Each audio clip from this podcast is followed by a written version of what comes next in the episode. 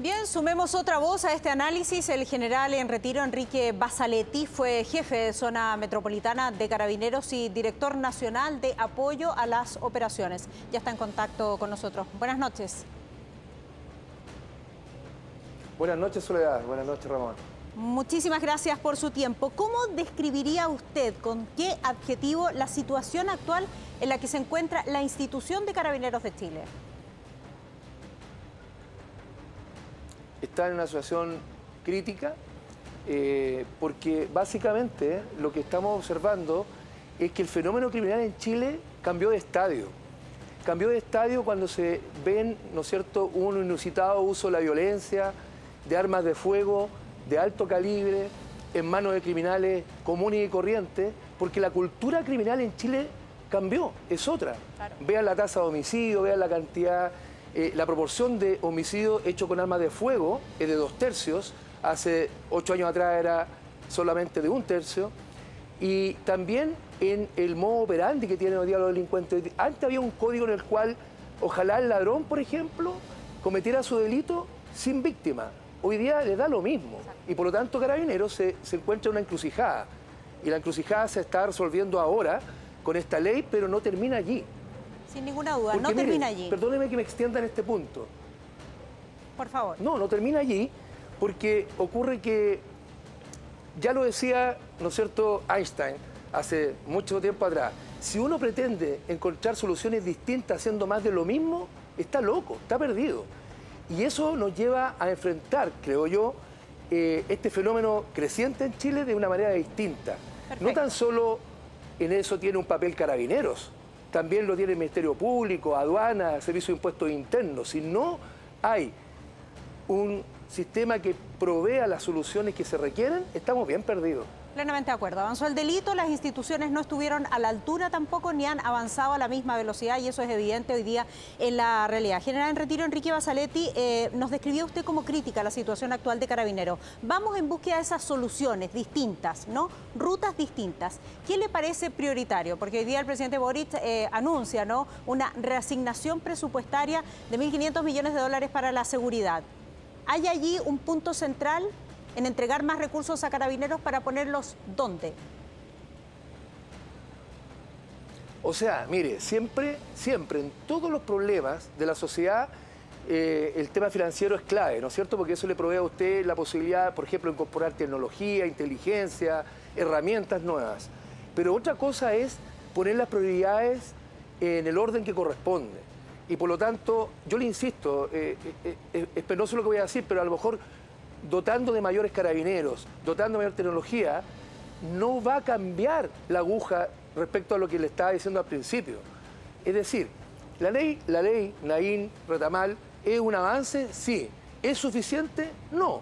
Porque eso debería ir acompañado con... Le voy a dar un ejemplo, yo la escuchaba atentamente hace un rato, que hablaban de, eh, y, esto es una buena señal, el nuevo fiscal nacional, yo creo que hay muchos que tenemos mucha fe en él y en su dirección que ha dado un paso más adelante. Esto mismo que ustedes decían de poner, así le, buscamos un nombre, acomodamos un nombre de, ¿cómo lo decían ustedes? Eh, personas con alto ah, compromiso criminal o criminológico. Sí. Bueno, personas de interés. Esa es una, una muy buena estrategia. Ya. Personas de interés criminológico, ¿no es cierto? ¿Se imagina usted que todo el mundo supiera cuáles son los 20.000 sujetos que están con orden de detención y que nadie sabe dónde están? Si tuviéramos las fotos todos disponibles, y lo, y lo, pudiera ver cualquier persona en un restaurante, en un negocio, sería mucho más fácil encontrar a esa persona. Punto número uno. Dos, ustedes hablaban de las medidas cautelares. Ese es un chiste. Las medidas cautelares en Chile no funcionan. Lo vimos. No funcionan. Estamos también con una serie de eh, gastos de horas hombre en cuestiones que no conducen a nada. Yo le voy a dar un puro ejemplo. El hurto es un delito de muy menor entidad que los que estamos viendo hoy día. Sin embargo, cuando hay detenidos por hurto en un supermercado, en un retail, se gasta carabineros dos, tres, hasta cuatro horas en contratar lesiones, en trasladarlo. Y la verdad es que el final de esa historia termina siempre en lo mismo. La persona no queda privada de libertad y queda con una medida cautelar de baja intensidad. ¿Y qué es lo que hace el día siguiente, en la tarde? Otro hurto y otro hurto. Entonces también yo me refiero a que hay que hacer... Eh, primero sacarse un poco esta discusión política y concentrarse en las cuestiones técnicas. Déjeme sacarlo de la discusión política para hacerle una última pregunta técnica, porque usted dijo Carabineros tiene que acercarse desenfundando su arma.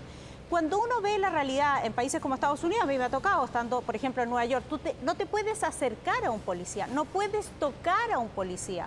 Está esta ley también, ¿no? normativa de los siete metros, donde eh, el policía le dice a la persona que se baje, que se muestre donde hay una distancia prudente con una persona que eventualmente podría pegarle un disparo, ¿no? O disparar en contra de ese policía.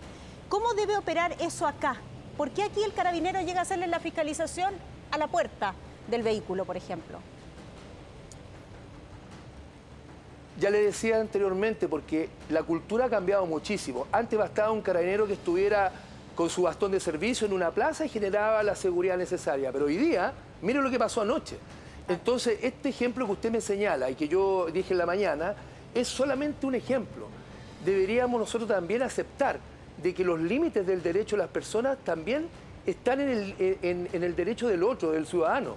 Yo escuchaba atentamente que hablaban algunos de poner una medida de, eh, de excepción constitucional, sí, o pero emergencia. saben que ya está.